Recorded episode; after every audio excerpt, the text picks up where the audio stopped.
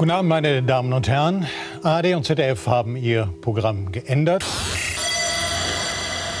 Um Platz zu machen für die regelmäßig, unregelmäßig erscheinende Sendung der Weisheit, der besten Unterhaltungsshow jenseits des Äquators.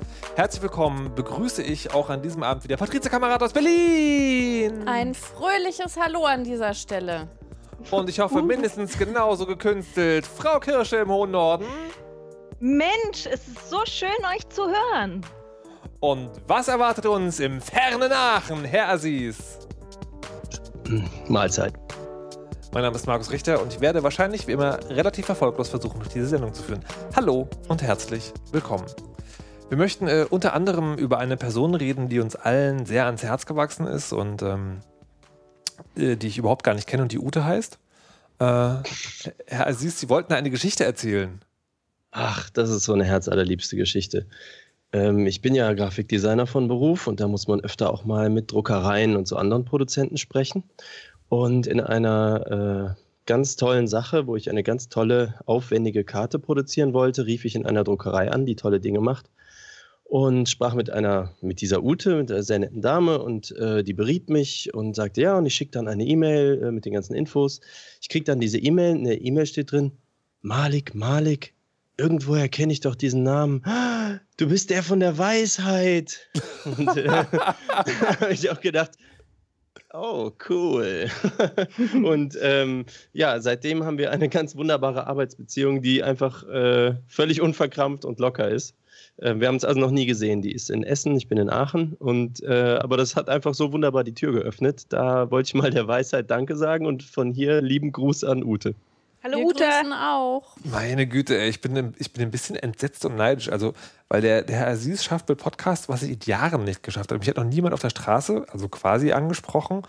Äh, und ich habe auch noch keine Patreon-Kampagne für irgendeine meiner Podcasts. Ich bin ein bisschen neidisch. Frau Kamerada, sind Sie schon mal auf der Straße angesprochen worden wegen des Podcasts? Wegen des Podcasts nicht, aber ich bin mal unter der Dusche wegen meinem Blog angesprochen worden. Entschuldigung, was? Ganz schreckliche Unter der Geschichte. was? Details? Na, also das, kam das, rein und also, sagte,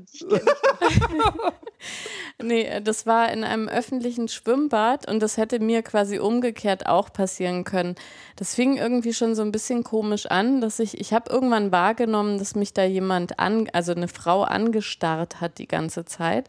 Und in meinem Kopf hat es dann gearbeitet, was ich wohl irgendwie Schreckliches getan habe oder also ob ich irgendwas im Gesicht habe oder irgendwie Dieses der Bikini ver verrutscht ist oder ich irgendwie, äh, weiß ich nicht, irgendwas Komisches getan habe. Und ähm, dann, als wir dann quasi fertig mit dem Schwimmen und so weiter waren und in der Bade, äh, in, im, in der Dusche standen, hatte sie ihren Mut zusammengefasst und hat mich dann endlich angesprochen, hat gesagt, ich glaube, ich kenne dich und lese deinen Blog. das war dann für uns alle sehr, sehr peinlich, aber ich, ich war auch dann nicht böse, weil ich, mir geht es ganz oft so, wenn, also dass ich ganz lange brauche, wenn ich mir vornehme, jemanden anzusprechen und mich das dann meistens gar nicht traue oder halt in so einem ganz schlimmen awkward Moment, wo eigentlich schon alles unpassend ist. Ich möchte mal kurz emulieren, was in meinem Kopf vorgehen würde, wenn das passiert.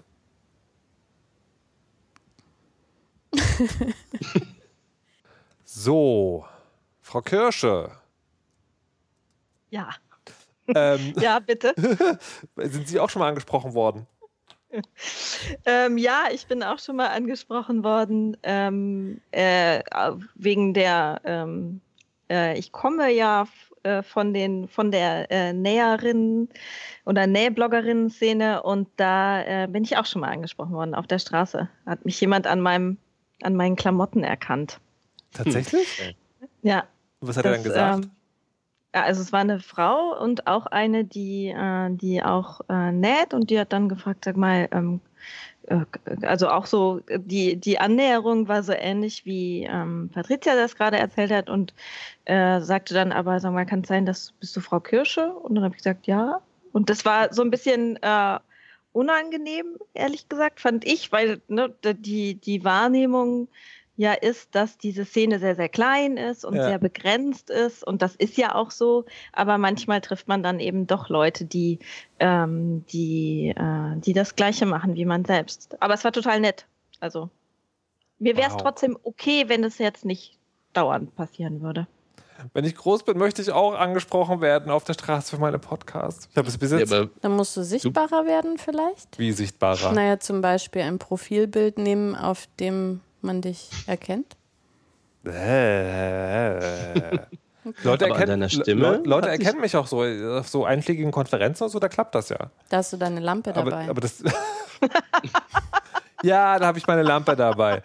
Mann, voll Oh, wie gemein. schön das. Aber erkennen dich Leute an deiner Stimme nicht? Du bist doch so Doch, ja, das, radiobekannt. ne? Das, äh, also auf der Gamescom hat jemand gesagt, du klingst wie Uke Bosse. Ähm, ja? das ist auch so ein Typ, der da halt in der Szene auch sozusagen unterwegs ist. Ähm, aber sonst tatsächlich äh, habe ich schon auch so, diese Stimme kennst du doch, aber das ist halt immer so in Kontexten. Also ich habe es noch nie so ganz aus der Kalten. Also so auf, wo man halt gar nicht damit rechnet.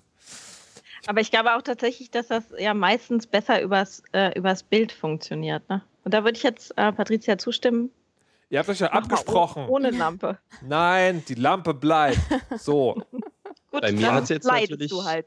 Bei mir hat es jetzt natürlich nur über die Stimme funktioniert. Vielleicht auch genau deswegen. Müsste man Ute mal fragen. Ute, schreib doch mal was äh, als Kommentar unter die Folge. Aber ehrlich. Ähm, äh, wo wir gerade beim Gesicht sind, Frau Kamerata. ja. Da ist Ihnen eine Nachricht ereilt, die Sie sozusagen sehr erfreut hat, wenn ich es richtig verstanden habe. Ja. Ich habe äh, durch Zufall einen Artikel, äh, ist mir heute in die Timeline gespült worden, äh, dass sich Alicia Keys nicht mehr schminkt. Ähm, ist jetzt nicht so, dass, dass ich irgendwie glühende Verehrerin von ihr bin, aber ich fand das doch einen sehr äh, erstaunlichen Schritt für so einen wirklich oder eine sehr bekannte Frau, also so ein Celebrity, Mhm. ähm, sich das zu wagen. Und ich habe mich dann sehr bestätigt gefühlt durch, äh, also teilweise Kommentare, die ich auf den einen Tweet bekommen habe, nämlich sowas wie, naja, so hässlich ist die ja auch nicht, dass sie sich schminken muss. Äh, oder ähm, was ging denn noch so in die Richtung? Äh, naja, so, äh, ja, es ging schon alles sehr, so mutig ist es halt nicht, weil sie ist ja sowieso schon schön. Mhm. Dann habe ich gedacht, naja, so richtig, ähm, also ich fasse das Thema tatsächlich ein bisschen anders auf. Ähm, und ich habe heute auch, äh, weil ich schon geahnt habe, dass wir da vielleicht in der Weisheit heute drüber sprechen können, mal ähm, in der S-Bahn geguckt, wie viele Frauen so geschminkt sind. Und das sind gut immer von zehn, die ich gezählt habe, neun. Also es ist anscheinend sehr normal, geschminkt zu sein. Natürlich noch mehr, wenn man halt irgendwie im Show-Business ist. Und äh, da finde ich das schon wirklich einen erstaunlichen Schritt. Also mir ist auch kein zweiter bekannt. Also dass jemand im öffentlichen Aber warum ist das was Pos Also ich unterstelle dir jetzt, hast du das eine positive Nachricht? Ja. Warum ist das was Positives? Na, weil sie ja damit zum Ausdruck bringt, dass sie so als Person quasi völlig ausreichend ist, ohne dass sie irgendwie äh, optimiert äh, oder sonst wie verändert werden muss. Das stürzt mich in eine tiefe Dissonanz. Wieso? Weil das ist tatsächlich also sehr oft mein Gefühl, was ich zu Schminke habe. Ja, Dass ich nämlich denke, das ist ja nicht nötig, du bist ja als Person genug. ja. Ähm, und habe jetzt aber, äh, also in dem ganzen Kontext, wo es immer um, um, um Frauenbilder sozusagen ging, Mhm. gelernt, dass das eine Äußerung ist, die auch wieder sozusagen jemanden aufstülpt, wie er zu sein hat. Und deswegen, Also ich finde, ja, sorry. Nee, ich finde das auch, ich finde auch, dass das, ähm, das ist, äh, ich finde, was daran spannend ist, ist, dass das so eine Abweichung von der Norm ist, die, wie du ja auch sagst, in, in, in Künstlerinnenkreisen oder da, wo es ja auch ganz viel um, um Visuelles geht, tatsächlich sehr außergewöhnlich ist. Aber ich, mich stört es auch, oder was der, ne, also ich reibe mich auch sehr deutlich daran, wenn gesagt wird, das ist jetzt was Tolles oder was nicht Tolles oder äh, was, äh, was Besonderes oder nicht. Nicht im Kontext tatsächlich von, von äh, äh, so Popstars, ähm, aber so im, im Allgemeinen, im, im Alltag, äh, wenn da Leute sagen, ähm, Mensch, du bist doch als Person genug oder ne, das, das, also ich verstehe das Motiv, aber da würde ich auch sagen, äh, ich sag dir ja auch nicht, wie du deine Schuhe zu schnüren hast oder sag auch nicht, Mensch, trag doch mal ja, aber, also, XYZ. Ja, aber also ja, also das verstehe ich auch, aber ich glaube, es ist auch ganz schwierig, sich von dem sozusagen so zu lösen, was man so gelernt hat. Also ne, das ist jetzt bei mir sehr persönlich. Ähm, ich, also bei mir in der Familie zum Beispiel, äh, ist man nicht schön, sondern man macht sich schön. Also es gibt immer mhm. diesen Spruch, ne, wenn, wenn Familienfotos gemacht worden sind, dann äh, haben, also wurde immer gesagt, so, und dann mach dich bitte schön. Und damit war bei den Frauen halt gemeint, so eine mindestens irgendwie äh, die Haare ordentlich und wenn äh, man alt genug ist, auch halt schminken. Mhm. Und ähm, von daher ist tatsächlich für mich persönlich äh, so immer so ein Restgefühl, dass ich nicht schön sein kann, wenn ich mich nicht schön mache. Mhm. Und äh, dann, ähm, also es ist, also ich schminke mich auch gerne und ähm, ich, aber es ist trotzdem bei mir nie so, also ich fühle mich ganz ungeschminkt nie, äh, wie soll ich sagen, so frei und ähm, normal wie halt geschminkt. Also es ist jetzt nicht, dass ich nicht zum Bäcker gehe, ohne mich zu schminken oder so. Aber ich finde, das hat immer was total Intimes, wenn man so ganz ungeschminkt ist. Aber das, das ist genau das, sozusagen, was, was mich sozusagen, warum, woher diese Dissonanz kommt, warum ich auch so gewundert habe, dass es quasi dann auch wieder sowas ist. Weil ich kenne Schminken nur in dem Kontext einer Verkleidung. Also es gibt für mich sozusagen eine Grenze zwischen sein äußeres Pflegen mhm. und sich hinter einer Maske verstecken. Und es beginnt bei mir beim Schminken. Und das ist auch sozusagen, das ist jetzt auch wieder sozusagen sehr persönlich gefärbt. Ich habe noch nie ähm, gehört, sozusagen, dass Schminke was Positives ist, sondern es hatte immer dieses Maskenhaft. Das ist immer sozusagen, also die positivste Deutung von Schminke, die ich kenne, ist, das empowert mich, weil ich dann sozusagen bestimme, wie mein Äußeres aussieht. Und dahinter besteckt, dahinter, dahinter steht ja aber auch, mein Äußeres, also das Äußere, das mir gehört, ist nicht gut genug sondern ich muss das bestimmen sozusagen, um zu genügen. Hm. Und deswegen habe ich sozusagen diese leichte Aversion gegen, gegen Schminke und finde das auch sozusagen was Positives, wenn jemand das sagt. Und war deshalb aber so erstaunt, dass das jetzt so eine Nachricht ist, weil es anderem, andererseits wiederum ja dieses Ding gibt, äh, das zu sagen sei auch irgendwie. Hm. Ja, ich möchte dazu noch ein, ein tolles Zitat eines meiner Kinder sagen. Und zwar habe ich mal gefragt, ähm, ob äh, das mich geschminkt oder ungeschminkt schöner findet. Und dann hat es ganz lange nachgedacht und hat dann gesagt, naja, also eigentlich siehst du genau gleich aus, nur bunter, wenn du dich schminkst. okay. Das ist aber lieb. Ja. ja. Wie hält es denn der Herr, der Herr Aziz eigentlich? Ja, der ist da nicht so durchphilosophiert. Ich äh, versuche das mal gerade da in mich zu gehen. Ich glaube, äh, ich sehe es zum Beispiel von mehreren Seiten. Das eine ist der Grafikdesigner-Aspekt. Ähm, ich verstehe, dass Schminke. Gespannt. Also Schminke, ähm, ich habe mal versucht zu überlegen, warum Schminke eigentlich funktioniert, so im Geschlechter miteinander. Und ich denke, es ist halt dieses, man kann die Kontraste an den richtigen Stellen erhöhen, so wie Zeichner das ja zum Beispiel auch machen, wenn sie Figuren stärker überzeichnen ähm, also es gibt ja bestimmte Attribute wie rote Lippen und so, wenn du die heraushebst, dann wirkt das stärker. Und das ist halt einerseits halt eine Macht oder Möglichkeit oder ein Spielzeug oder wie auch immer man sehen will, das vor allem Frauen haben können. Und ich denke, es kann genauso das sein oder eben zur Krux werden, wenn man das sich so angewöhnt hat, dass man sich ohne diesen Kontrast dann eben natürlich blasser fühlt. Und dann dreht sich das halt ganz schnell um. Und ich glaube, es ist nicht die Schminke, die da gut oder schlecht ist, sondern die eigene Gewöhnung, der eigene Umgang. Und das ist wahrscheinlich bei den Personen unterschiedlich. Hm, ich selber habe, ich mag natürliche Frauen. Ich finde manchmal Schminke auch toll. Ähm, aber es gibt sehr schnell eine Schwelle, wo ich es auch maskenhaft finde. Da ist halt sofort vorbei. Hm. So, also ich, ich finde, dass es funktioniert, auch bei mir so, äh, wenn ich auf jemanden gucke und denke, toll, aber ich habe noch nie in meinem Leben zu meiner Freundin oder Mutter oder so gesagt, boah, ja, äh, mach dich mal bitte schön, ist jetzt besser mit Schminke oder so, käme ich nicht drauf. Hm. Liebe Hörerinnen und Hörer des Kass, also mich würde jetzt wirklich interessieren, also die, äh, also die, also was, ja doch, was ist Schminke für euch? Würde ich jetzt mal gerne wissen wollen. Also was, was für eine Funktion hat das? Mich würde auch die Dissonanz, äh, also wenn es die gibt, also weil ich, ich habe das Gefühl, dass sehr viele Frauen das schon auch als, naja, Zwang und als Maske irgendwie empfinden, mhm. aber trotzdem äh, nicht die Freiheit spüren zu sagen, dann lasse ich das halt einfach. Mhm. Mhm. Darf ich noch kurz, ich finde das äh, total spannend, weil es ähm, in da wo, also in meiner Arbeitsumgebung eigentlich eher umgekehrt ist. Ne? Da gibt es so eine ganz starke äh, und, und auch wenn man sich jetzt äh, feministische Szenen anguckt, da gibt es ja sehr unterschiedliche Haltungen auch zum Schminken. Ähm, und ähm, da ist das eher äh, auffällig, sich zu schminken. Ne? Also es ist mhm. eher normal, nicht geschminkt zu sein und auch seine Kleidung sehr stark ähm, zurückzufahren. Und ähm, da, äh, ne, da, da wird der Vorwurf, du, du, äh, warum, warum beschäftigst du dich mit sowas Oberflächlichem? Wir hatten das auch mal als Thema, als ich das erste Mal als Gästin äh, bei der Weisheit war und es um meine Klamotten ging. Ähm, hm. Da ist es, also da, da, ist die, die Wahrnehmung ganz gekippt. Hm. Bei wem? Vielleicht, äh, bitte? Bei wem?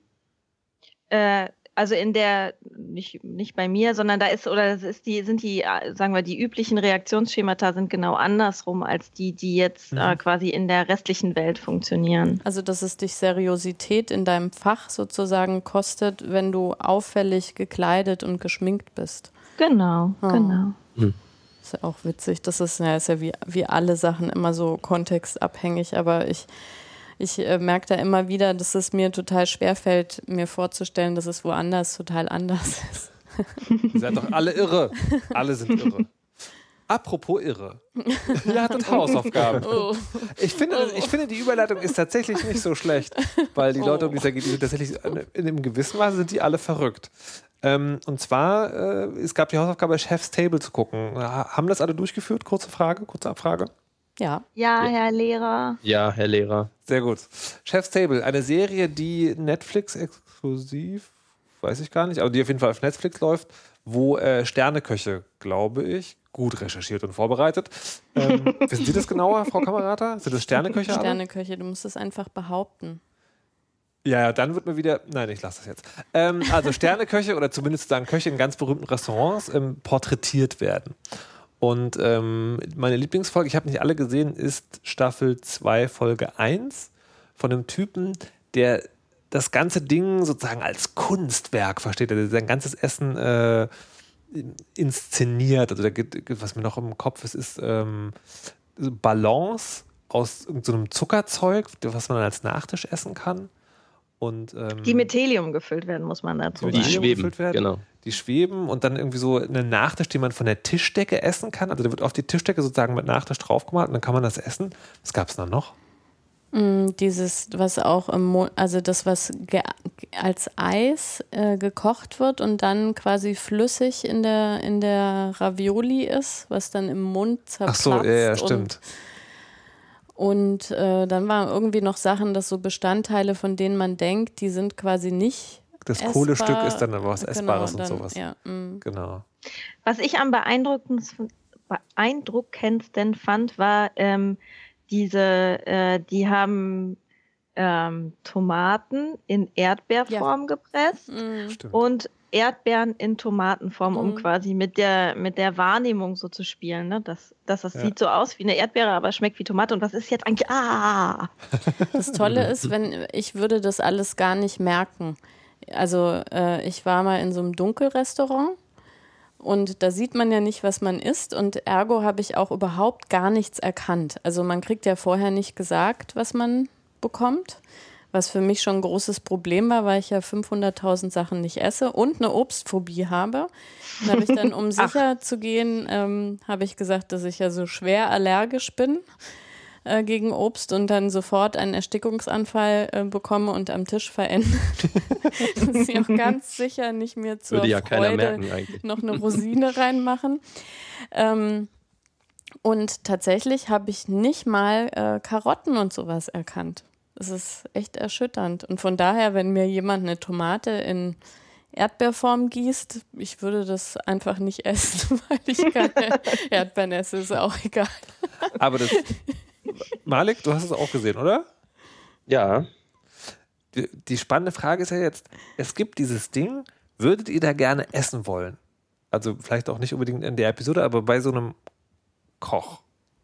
Inspiriert euch das, da mal essen zu gehen? Aber dann musst du sagen, ob kostenlos oder mit Bezahlung. Mit bezahlen. Genau. Das ist also 500 Euro, ist so ein Richtwert, was so eine, so eine quasi, also was der, so ein Abend da kostet. Nee, pro Person, nicht Pro einen Person. Abend. Also Ja, wenn pro- du alleine pro, essen gehst. Pro Person für den Abend. Ja. Also nicht sozusagen, du zahlst als Person einmal diese 500 Euro und kriegst dann alles. Das ist meine ich das eigentlich damit. mit oder ohne Getränke? Das, was ich geguckt habe, Bestimmt war mit. ohne. Achso. Hm. Mhm. Na dann. Ich antworte für Malik. Der würde niemals so viel Geld ausgeben, um. Malik? Kapern zu essen. Ja, was Nuff sagt. Aber warum? Also, Ähm, findest du das gar also nicht ich- inspirierend?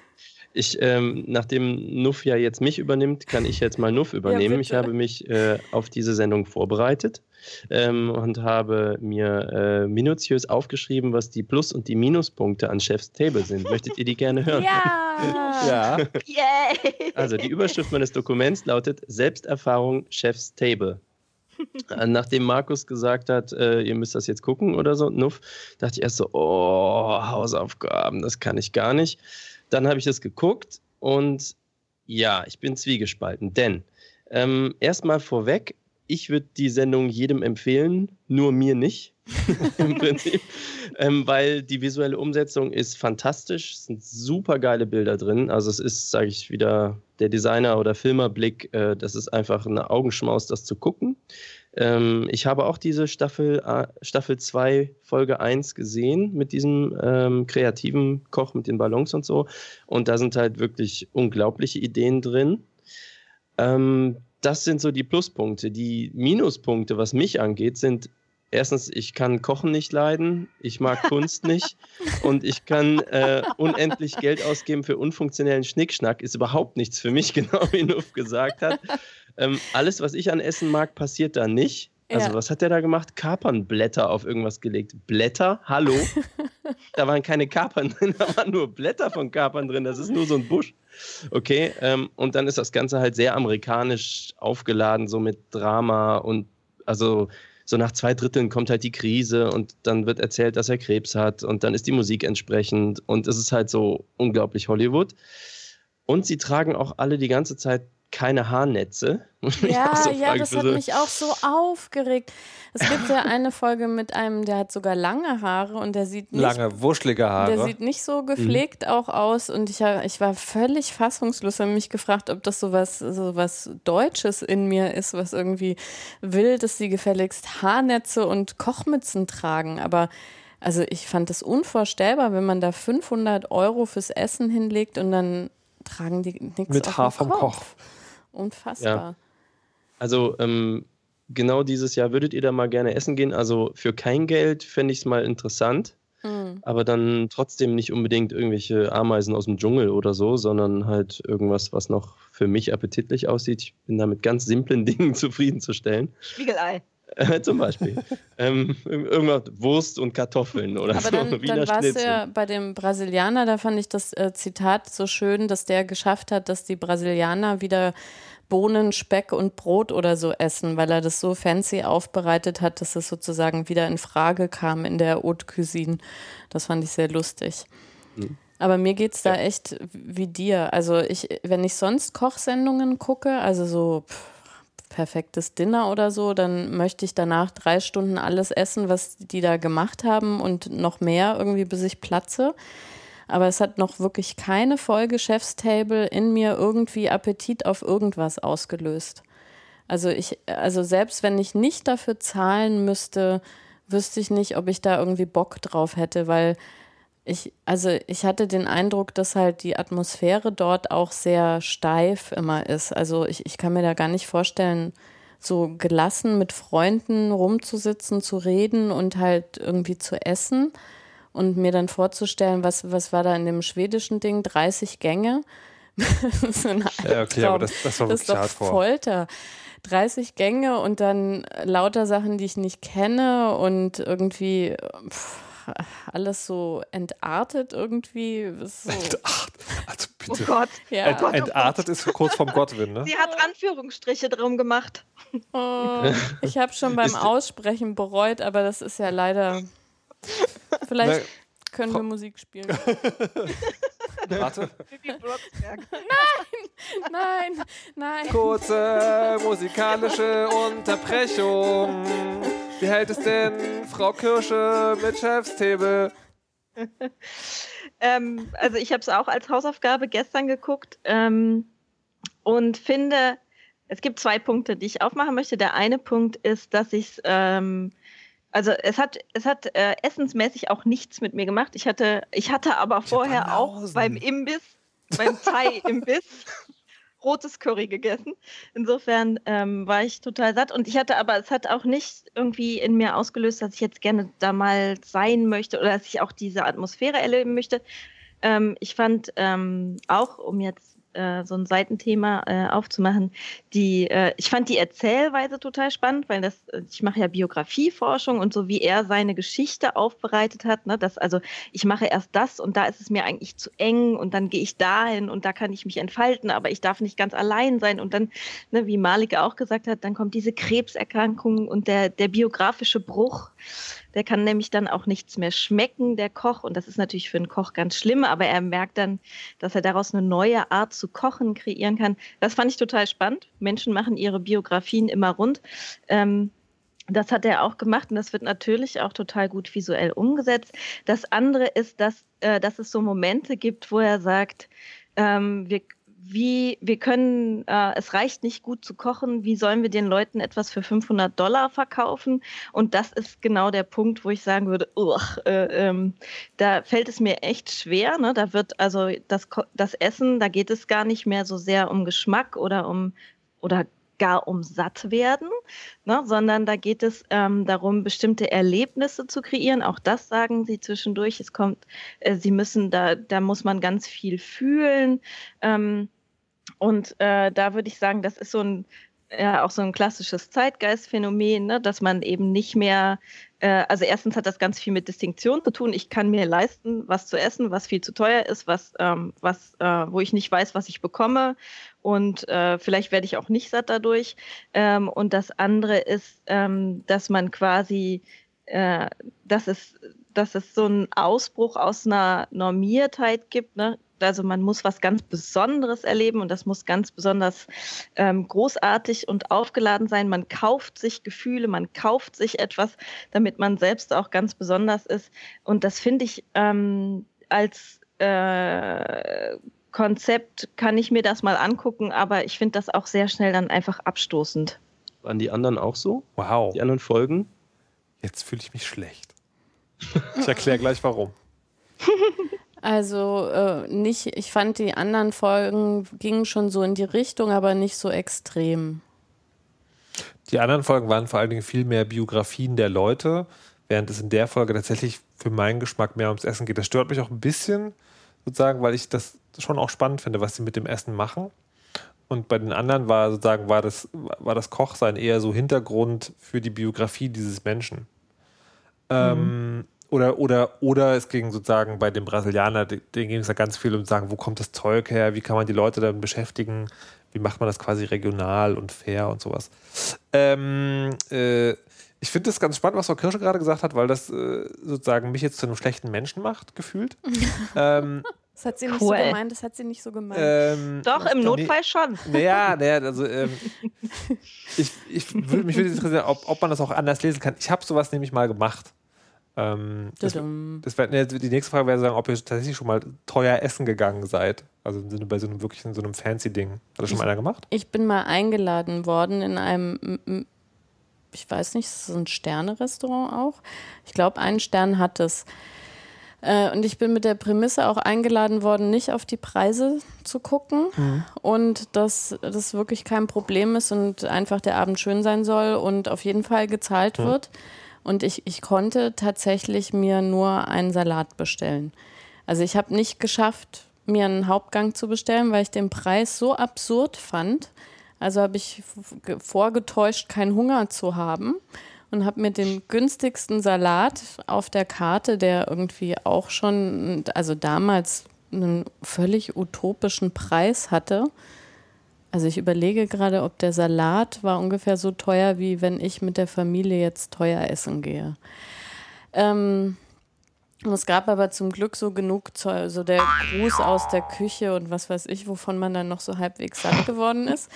Und der Salat selbst war sehr, sehr toll. Ähm, also das war so ein Blumensalat, also kein, kein Blattsalat, sondern es waren mhm. hauptsächlich irgendwie essbare Blumen und Kräuter und so. Und das war wirklich ein Geschmackserlebnis und optisch ähm, war das eben nicht so fancy und abgedreht wie das Zeug da bei Chef's Table, wo man mhm. eigentlich auch kaum noch erkennt, was es ist, sondern es waren halt wirklich Kräuter und Blumen erkenntlich und ich fand das ein lustiges Erlebnis, halt Blumen zu essen und es hat auch gut geschmeckt.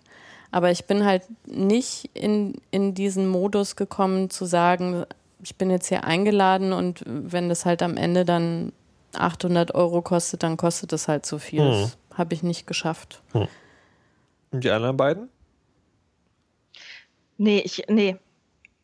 Aber nicht aus, aus Ablehnung ist ja nicht, äh, ich will jetzt auch nicht sagen, dass, ähm, oder äh, möchte dir gar nicht sagen, dass ich das irgendwie schlecht finde oder sowas, sondern, aber ähm, ich habe das noch nie gemacht und ich sehe das, glaube ich, auch nicht so richtig. Obwohl ich auch viel Geld für Essen ausgebe, aber ähm, ich glaube, das wäre da, äh, nee.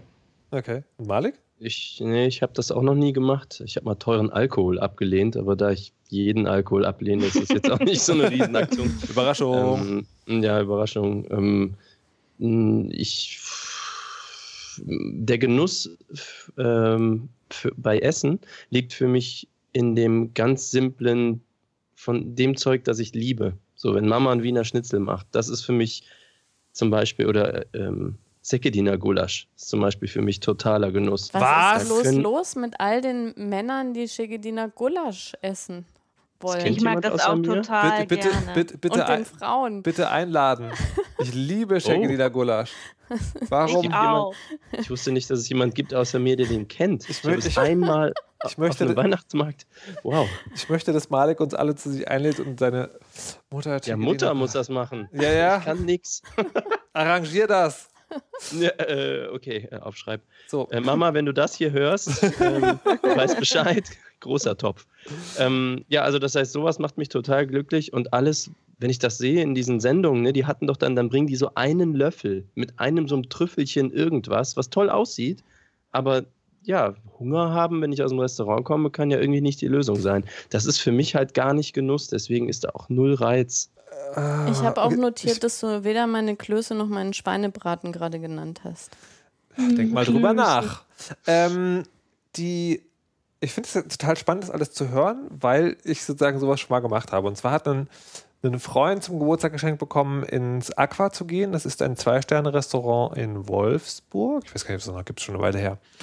Und da habe ich gedacht, so, ich will das, ich will das mal ausprobieren. Ich habe das manchmal so, dass ich denke, ich will mal Dinge ausprobieren, einfach um es mal gemacht zu haben. Ich will mal, ich wollte wissen sozusagen, wie sich das anfühlt, so ein Essen zu essen und dafür sozusagen dreistellig hoch Geld auszugeben. Und ähm, ich fand das eine sehr interessante Erfahrung, weil ähm, jetzt wird es natürlich problematisch. Ne? Ich, ich würde überhaupt nicht, ich habe das nicht als Distinktionsgewinn getan, aber in dem Moment, wo ich jetzt hier davon erzähle, ist es natürlich eine Unterscheidung zu euch allen. Ähm, und ich fand das aber als tatsächlich. Das gilt ja nur, wenn, die, wenn du damit deine Klassenlage widerspiegeln möchtest. Ansonsten ist Distinktion ja nichts Schlimmes. Okay. Ähm, und das war, ich, ich fand tatsächlich, und das hört sich jetzt so arrogant an, ich glaube, das kann man, man kann das erst beurteilen, wenn man das einmal gemacht hat, weil ich fand zum Beispiel, was für mich total überraschend war, das ist wirklich ein Geschmackserlebnis. Also in dem Sinne, dass du das ist natürlich wahrscheinlich auch durch das Setting, dass du da hingehst, dann die Sachen einfach auch anders wahrnehmen kannst überhaupt, weil es sozusagen dann ums Essen geht.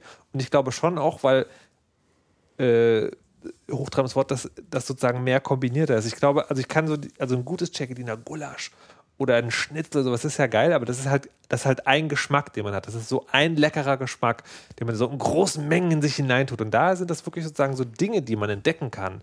Und das ist tatsächlich, das ist zum allerersten Mal, dass mir klar geworden ist, äh, dass es Sinn macht, einen bestimmten Wein zu einem bestimmten Essen zu tun. Also der hat wirklich anders geschmeckt mit Sachen, die man da im Mund hatte. Und dann ist es auch mit den kleinen Portionen so, dass da gab es halt, ich weiß nicht, niedrige zweistellige Anzahl an Gängen.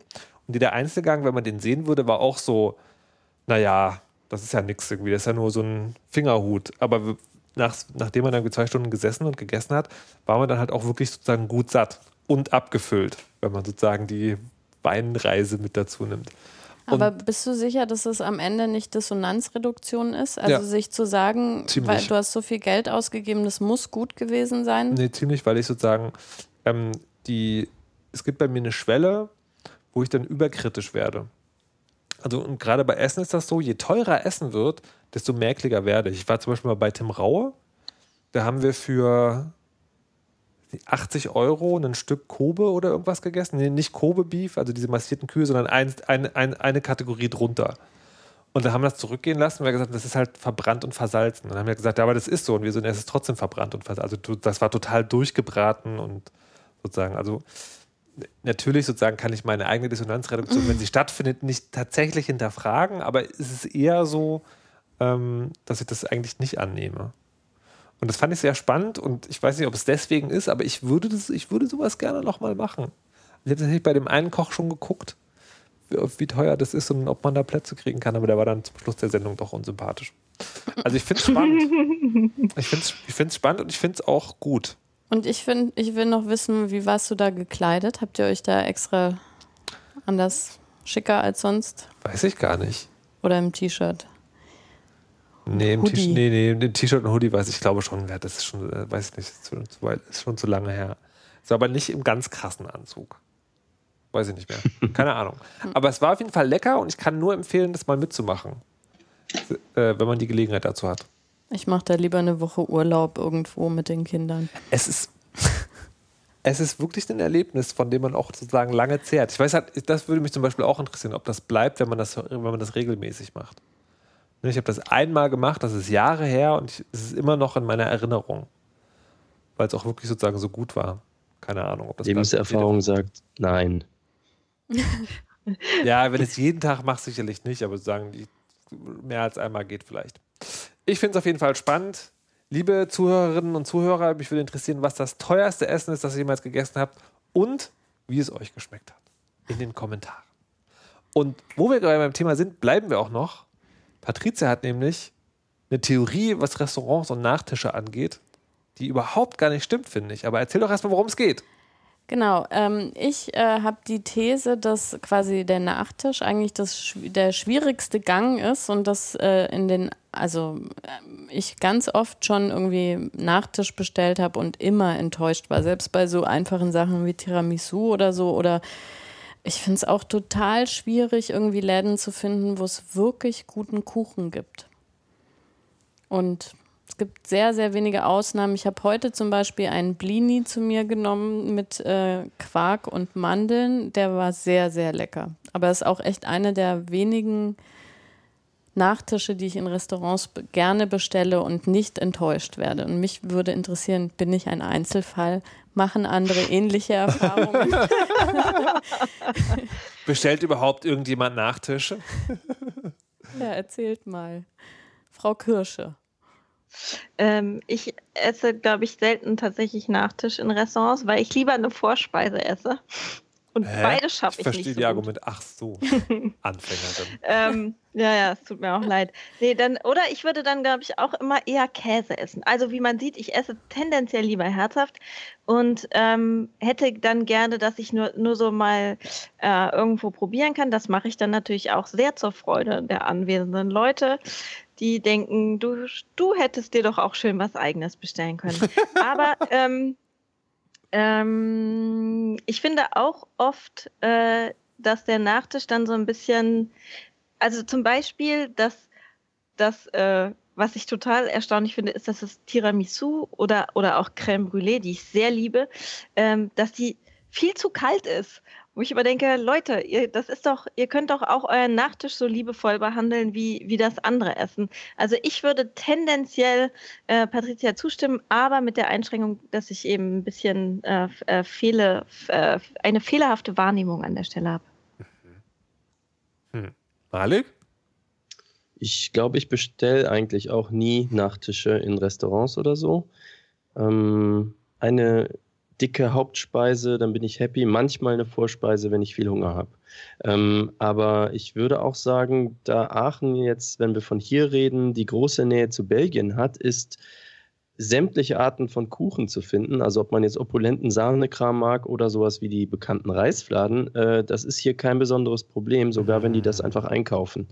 Ähm, aber ich, im Gegensatz zum Beispiel zu meiner Mutter, von der öfter die Rede ist, sie bestellt sich gerne mal so ein Stück Kuchen, kann ich dazu eigentlich gar nichts sagen. Ich finde wohl, wenn man Eis bestellt oder so ein Crepe oder irgend sowas, wenn man mal so richtig auf die Kacke haut, ist es immer zu klein und zu wenig. Hm. Hm. Hm. Ich habe so Hunger. Ich, bin, ich kann euch das gar nicht vorstellen. Ich bin jetzt gerade ein bisschen unentschlossen, weil ich wollte am Anfang vehement widersprechen und mir fällt aber gerade auf, dass ich äh, ganz wenig, also auch selten Nachtische bestelle. Also beim, beim Italiener. Aber Kuchen zum Beispiel ist doch auch so ein Problem. Wo gibt es einen guten Kuchen? Jetzt muss ich wieder von dem, halt von, so extra Cafés dafür. von dem Laden anfangen. Also stimmt, es gibt schon extra Cafés, also auch in Berlin viele, wo es auch guten Kuchen gibt. Nicht, dass ich jetzt aus dem Stand eines nennen könnte, aber das gibt es auf jeden Fall. Also den besten Kuchen, den ich in Berlin als letztes gegessen habe, war in dem in Pankow in dem botanischen Garten. Hm. Ihr esst doch auch immer Eis. Das stimmt. Milchreis. Aber Gerücht. Gibt es auch nicht so, so wirklich. Also oh, ich äh, finde, 90 Prozent der Läden machen kein gutes Eis. Ich muss kurz unterbrechen. Vielen Dank, Robert. Äh, er hat mir Geld überwiesen. Er hat geschrieben: Milchreiseis für die ganze Familie. Vielen Dank. Das war sehr nett. Eine Hörerspende. Ja, ich, ich weiß auch nicht. Also ich, ich habe auch eine, also ich wollte erst widersprechen und stelle jetzt aber fest, ich glaube, ich habe ein sehr natürliches Gespür dafür, welcher Laden guten und schlechten Nachtisch hat. Also ich habe sehr selten schlechten Nachtisch. Und das Einzige, wo ich das absichtlich mache, ist äh, bei den meisten asiatischen Restaurants. Da ist der Nachtisch immer irgendein klebriger Mist, überbackene Bananen oder sowas, wo ich mir auch vorstelle, dass man das besser machen kann. Ähm, aber manchmal muss, manchmal muss es halt einfach Zucker sein. Pastelnata. Pastelnata. Mh, mm, das ist auch lecker. Ich, ich mag Was ist das? Was ist das? Das sind diese, diese Blätterteig-Küchlein mit Vanille. Vanille. Genau. Ja. Oder einfach Kaffeebonbon. Ah, die Dinger. Ah, ja, ja, die sind, oh, die sind gut, das stimmt. Portugal, ne? Siehst ja, Portugiesisch. Mhm. Ja, bei, den, mm, oh. bei den Portugiesen hier mhm. in der Nähe, äh, dem, dem Tenial del Barrio, da gibt es sehr guten Kuchen, wenn man Obst mag. Vielleicht ist das mein Problem, ne? Ich Dass glaube, das so ist dein Problem. Ja. Ohne Obst. Hm. Dann bleibt ja eigentlich nur noch Brownie ja, und Sahnetorte. Ja, auch mit Nuss. Doch, da gibt es viel. viel. Ich also, mag ja auch so ja, Quark-Sachen und. Ja. Ja, der Kaffeeladen, das waren noch Zeiten. Ah, der hat leider zugemacht. Ich glaube, Frau Kirsch ist schon ja, es verendet. Gab, es, gab hier so, ja, es, gab so ein, es gab hier so einen Frühstücksladen, der hieß Kaffeeladen einfach. Die haben sehr geilen Kaffee gemacht, die haben super geile Sandwiches gemacht, die hatten so leckeren selbstgebackenen Kuchen. Und sind warum eingegangen? Die haben, das war. An äh, dir scheint es ja nicht zu liegen. Nee, anscheinend doch. Nee, ich war, äh, das waren, das hatten ein paar betrieben gemeinsam und die haben irgendwann die Nase voll gehabt. Die, haben, die hatten dann irgendwie so einen Umbau gemacht und dann wollten sie abends länger offen haben, um auch Alkohol auszuschenken. Ähm, und dann haben sie ein halbes Jahr später zugemacht. Also ich vermute, die Miete ist vielleicht so angestiegen. Und war dann aber sozusagen von der Erfahrung auch so frustriert, dass sie nichts Neues. Also es gibt jetzt nicht irgendwie den, den Nachfolger, sondern es ist einfach jetzt weg für immer. Hm. Oh oh. Ich bedauere das immer noch. Das ist schon Jahre her. Ja. Merkt man gar nicht. Ah, so schade. So. Ähm, kommen wir zu etwas völlig anderem. Und Ob es wohl auffällt, wenn ich kurz weggehe und was esse? Was Nein, Frau Kirsche, bleiben Sie hier. Sie wollten noch etwas über Airbnb erzählen. Ja, ich habe Hunger. Nein, Quatsch. da gibt es auch nie was zu essen. ja, genau, da gibt es nie was zu essen. Nein, wir haben ja letzte Woche, hat ähm, Malik erzählt, dass er auf eure Empfehlung zum ersten Mal Airbnb gemacht hat. Mhm. Und ähm, äh, ich habe mich darüber empört und wir haben das daraufhin als Thema für diese mhm. Sendung vorgeschlagen. Und äh, ähm, Airbnb ist eine, äh, eine Plattform, um theoretisch seine Wohnung unterzuvermieten, wenn man selbst einen Urlaub hat oder wenn man ein Zimmer frei hat, weil das natürlich viel günstiger ist als Hotels. Mittlerweile gibt es aber gerade in Berlin ähm, sehr viele Wohnungen, die gar nicht mehr ähm, ja, in Anführungsstrichen normal bewohnt werden, sondern ausschließlich als Ferienwohnungen verwendet werden. Ähm, und das führt natürlich, also weil das die Möglichkeit gibt, nicht einmal im Monat, sagen wir mal, 600 Euro abzuziehen oder 500, äh, sondern wöchentlich oder gar täglich viel höhere Beträge. Das ist sehr viel, viel ähm, äh, gibt sehr viel mehr Geld. Entschuldigung, ich habe so Hunger, mir fallen keine Worte mehr ein. Und ähm, äh, das ist in vielen Großstädten ein äh, totales Problem und in vielen Großstädten wird ja auch sehr aktiv dagegen vorgegangen. Ähm, und ähm, das war es eigentlich schon. Tut es nicht. Aber es führt zu Wohnungsnot, auch wenn ja. es schön ist. Ja, ja, aber ich muss sagen, äh, also zumindest zu meiner Verteidigung, ich habe jetzt gerade überlegt, ich habe es tatsächlich schon öfter genutzt.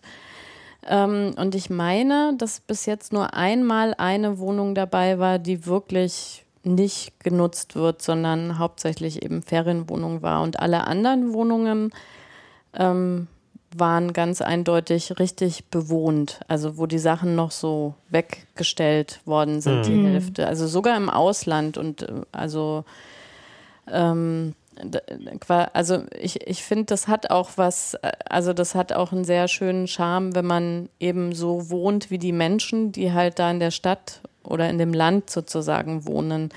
Und äh, wir hatten das auch einmal tatsächlich, dass wir in, in so einer Einzimmerwohnung waren, äh, die von einem Studenten bewohnt war wo alles so ganz, ganz einfach war. Und obwohl wir zu zweit angemeldet waren, gab es auch nur eine Decke. Die kleine. ja.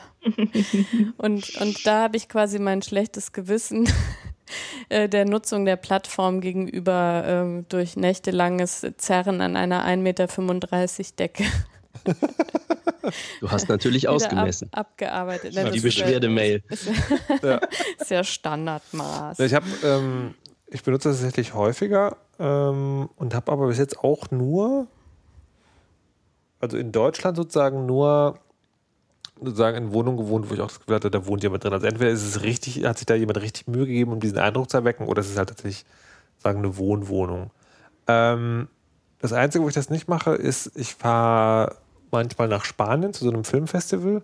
Und das ist aber an der See ein Urlaubsort, wo sozusagen, wo es sowieso viele Ferienwohnungen gibt, wo es nur über Airbnb für mich als jemand, der kein Spanisch spricht und sich im spanischen Internet nicht so gut auskennt, äh, einfach die einfachere Variante ist. Ich habe von dieser Gentrifizierungsproblematik auch gehört. Und ähm, da, da, ist es, glaube ich, wirklich kognitive Dissonanzredaktion. Also wenn ich Airbnb benutze, mm. ist es sozusagen, mache ich da keinen Schaden, weil ich mache das ja richtig. Aber die anderen müssen das mal alle schön aufmachen. Mm. Ja, also ich weiß also noch, dass ich äh, 2011 äh, war ich äh, in New York und war, war da auch in einem Airbnb ähm, in einer Wohnung in äh, Greenwich Village und da war das auch, da hat der, ähm, der Mann, der die Wohnung vermietet hat, der war auch tatsächlich die ganze Zeit da, was sehr gut war, weil ich mich da häufig in meinem Zimmer so eingeschlossen habe, dass ich die Tür nicht mehr aufbekommen habe. Und wenn der nicht da gewesen wäre, wäre ich da auch verhungert, so wie heute.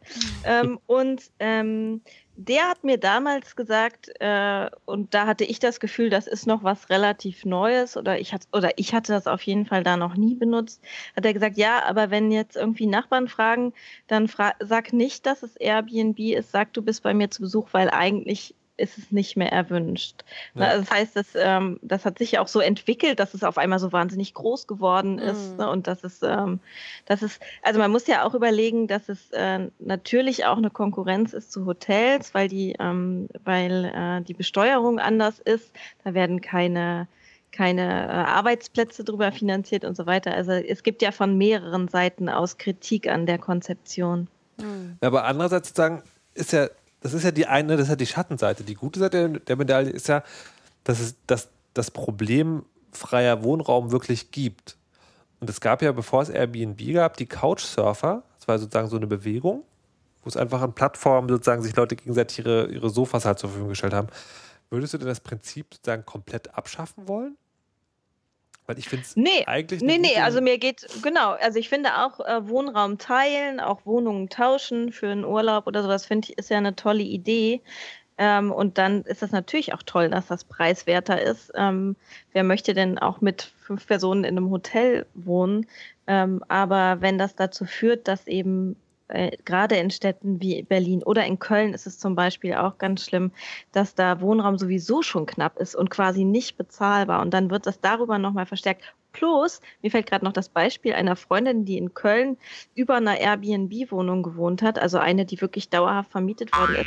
Da war einfach auch jede Woche Party, ne? Da war es immer laut. Immer. Und dann ruf mal die Polizei, das ist denen ja scheißegal, die sind ja Mhm. übermorgen wieder weg. Also. Ja. Hm. Hm, hm, hm, hm. Aber was ist die Alternative? Du hast ja gesagt, benutzt es nicht. Was ist die Alternative? Naja, also entweder tatsächlich ähm, äh, Couchsurfing, das habe ich auch schon häufiger gemacht, das finde ich funktioniert ganz gut, wenn man, da gibt es ja auch, das ist ja nicht wirklich so, dass man dann warten muss, bis die Leute ähm, aus dem Wohnzimmer raus sind und äh, man darf dann endlich da mal schlafen. Ähm, oder es gibt ja auch noch Hostels oder, oder, oder private Vermittlungen oder sonst was. Also es ist, natürlich ist es nicht leicht, aber Hm. es gibt schon Alternativen. So, wir müssen ja kurz hier ähm, eine demokratische Abstimmung machen. Wollt ihr jetzt, wir schaffen wahrscheinlich noch ein Thema wirklich, wollt ihr noch äh, das ernsthafte Thema haben oder lieber ein bisschen locker? Frau Kamerata? Also ich würde gerne noch was zu Airbnb sagen. Ach so, Herr Sies, bitte. Mhm. Ähm, ich sehe das von zwei Seiten. Die eine ist die persönliche, da kann ich nicht so ganz richtig mitreden, weil ich habe es jetzt einmal gemacht und es war Sandford. Das ist genau äh, so ein Ferienort und die Wohnungen sind sowieso nur Ferienwohnungen. Ähm, und das andere ist, äh, die zwei Schritte zurücktreten und mal die Beobachtung machen, dass natürlich das Internet diese ganzen althergebrachten Strukturen aufbricht. Sowas wie Amazon oder Uber oder eben Airbnb ist ja nur deswegen möglich, weil Leute sich jetzt so verknüpfen und das bricht halt so eine Gesellschaft um. Also die Taxifahrer singen ja genau das gleiche Lied wegen Uber.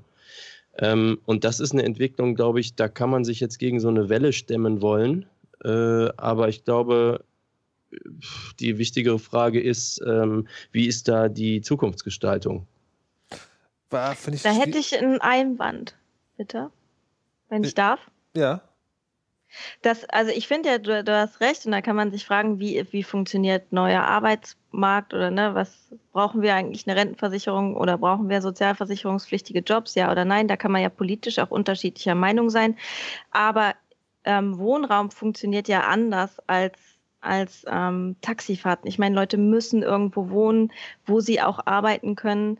Und das, das, äh, das ist wirklich eine Ausgabe, wo man nicht entscheiden kann, treffe ich die oder treffe ich die nicht, äh, nehme ich die vor oder nicht vor. Also es ist eine viel basalere, so wie Lebensmittel oder sonst irgendwas. Deswegen finde ich auch, ähm, kann man da nicht so mit so einem, äh, zum Beispiel, das machen ja auch viele mit einem Marktargument. Ja, der Markt gibt es aber her. Das Mm, ja. funktioniert bei Wohnraum halt nicht. Hm, Ich würde aber sagen, die Politik hat da die gleichen Steuerungsinstrumente wie überall son ansonsten auch. Also, ne, du könntest das ja auch einfach besteuern entsprechend und dann hebst du es auf so ein Niveau wie Hotel und schon regelst du den Markt eben.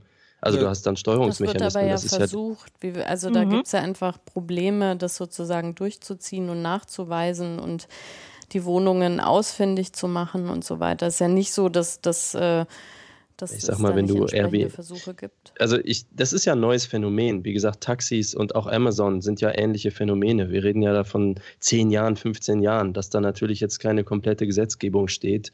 Sehen wir ja an allen Ecken und Enden, die mit dem Internet zu tun haben. Ich denke mal, ähm, es wird sich aber auf, es ist nicht so, als wäre man handlungsunfähig, sage ich mal, von politischer Seite. Wenn man einfach sagt, pass auf Airbnb, wenn du so einen Service anbietest, musst du selber, so wie die Umsatzsteuer, einfach schon x Euro Betrag an sonst wie immer mit einziehen. Äh, und das ist dann einfach so. Dann äh, ist, brauchst du auch keine Wohnungen finden und auch nicht bei dem einzelnen Privatmann anfangen.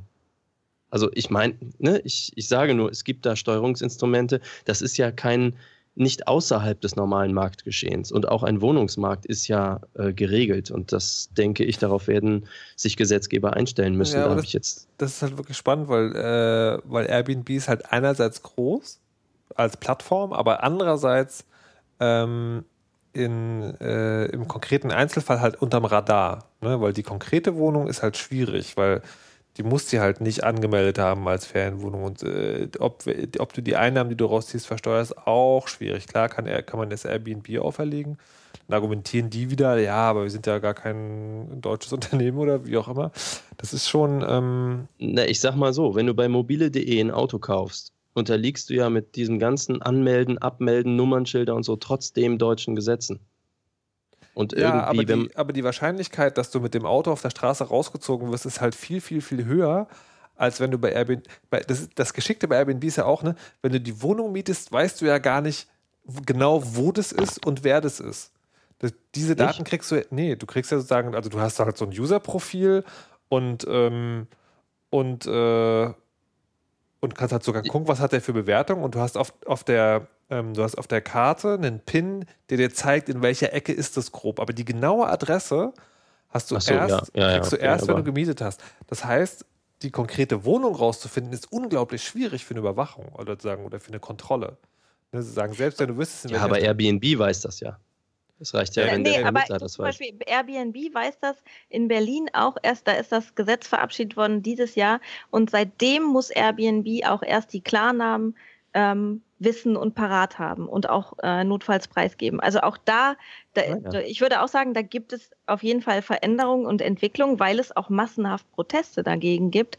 Gleichzeitig ist es tatsächlich viel schwieriger zu regulieren als andere ähm, offiziell hm. getätigte Käufe zum Beispiel. Ja. Mhm. Ja, da ist garantiert noch viel zu tun. Aber ich glaube, wie gesagt, da, da müssen wir uns an vielen anderen Fronten auch noch mit auseinandersetzen. Das ist, äh, ich glaube, nur deswegen zu sagen, ich als einzelner User boykottiere das hier und da, wird nicht wirklich, also ne, wird diese Entwicklung nicht aufhalten. Na, nee, das, das glaube ich auch nicht. Das ist, das also es muss sich sowieso nicht. Gedanken darüber gemacht werden, wie man mit diesen Entwicklungen umgeht. Aber als User würde ich, würde ich sagen, würde ich es trotzdem nicht komplett aus der Verantwortung hinterlassen, weil auch das ist der Markt. Ne? Wenn User sich dagegen entscheiden, ähm, sowas zu machen, dann das funktioniert als Plattform nur, weil User es machen. Ähm, von daher sozusagen dafür Bewusstsein zu wecken und das als Einzelner auch anders zu entscheiden, das kann schon was helfen. Das glaube ich, äh, da glaube ich nicht so ganz dran, dass man ganz machtlos ist. Natürlich ist also bisher sind über Amazon, Lyft und alle anderen noch nicht aufgehalten worden. Ich habe noch nie von einem Unternehmen gehört, was tat WhatsApp, was eingegangen ist, weil es äh, zwielichtige Dinge tut. Oder? Naja, aber das liegt ja nicht daran, dass, dass die User keine Macht haben, sondern es liegt daran, dass sie es nicht ausnutzen. Boah. Ne, also nee, da würde ich auch schon sagen, da, da ist es, da würde ich Malik zustimmen, dass das, äh, das muss äh, staatlich oder, oder auf Stadtebene ähm, reglementiert werden. Da hilft es nicht irgendwie nee, Politik mit dem Einkaufskorb oder sonst irgendwas zu machen. Der Unterschied ist aber tatsächlich, dass ja da, da sind Privatpersonen mit Privatpersonen. Da kann man gar nicht. Airbnb sagt letztendlich nur, ja gut, aber wir stellen ja nur die Plattform zur Verfügung und die Technik. Na, also da, da, das ist ja der Mechanismus. Ich sage nicht, dass man so keine Regelung ist finden muss, sondern ich sage nur, dass man sich als User nicht ganz aus der Verantwortung nehmen ja. kann. Man kann ja, nicht sagen, äh, ihr klärt das, ich nutze es so lange und habe aber keine Schuld. Das fände ich doch. Nee, nee, das, genau, da ja. Sehr schwierig. Mhm. Ich hätte gerne heute noch das Geheimnis uh. um äh, Maliks Mutter gelüftet, aber leider können wir dazu nicht Schade. mehr kommen. Aber es gibt noch etwas ganz Besonderes und das ist der Weisheit letzter Schluss von Frau Kamerata. Der ist heute sehr, sehr uneigennützig, weil ich eine uneigennützige Person bin, nämlich esst mehr Nachtisch und sagt mir dann, wo es den besten gibt, in den Kommentaren.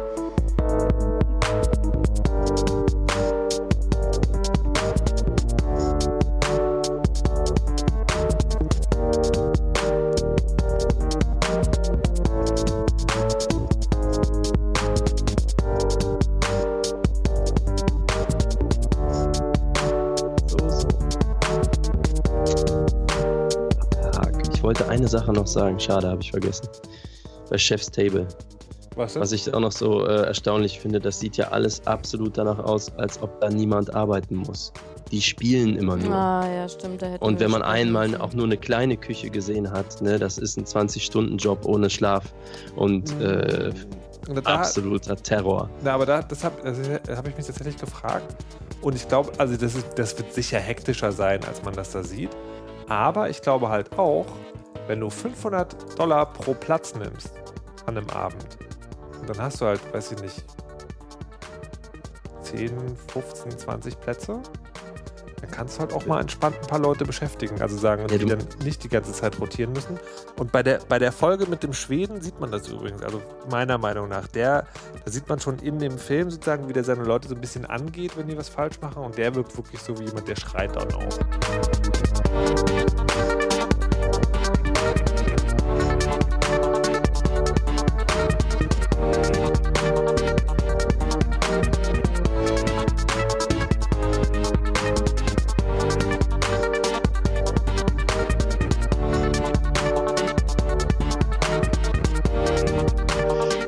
Was zu essen holen. Erzählt weiter.